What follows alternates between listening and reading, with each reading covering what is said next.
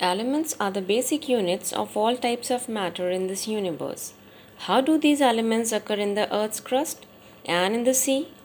And how are these elements obtained from them?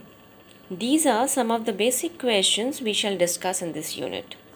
Since 80% of the elements are known as metals, therefore, our main emphasis shall be how to extract and isolate and purify these metals.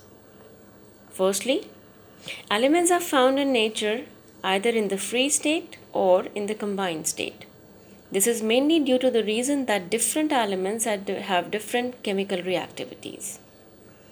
Those elements which are not attacked by moisture, oxygen and carbon dioxide in the air, they occur in native state.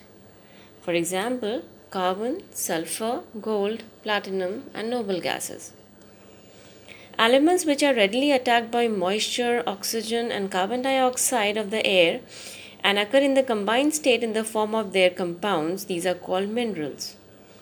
In the combined state, the non-metals are found in the reduced form, while metals are found in the oxidized form like in their oxides, like Fe2O3, Al2O3, SnO2, MnO2, etc.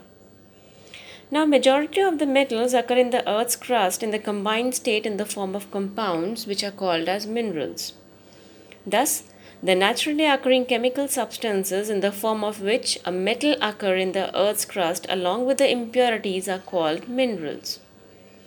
The relative abundance of these metals in the Earth's crust, however, varies from one metal to another. For example, aluminum is the third most abundant metal in the Earth's crust while oxygen is the second and silicon is the third.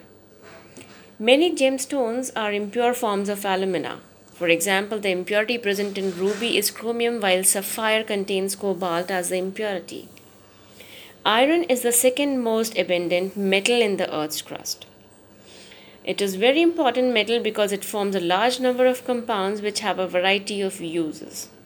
Iron is also one of the essential elements in the biological system, like in hemoglobin of blood.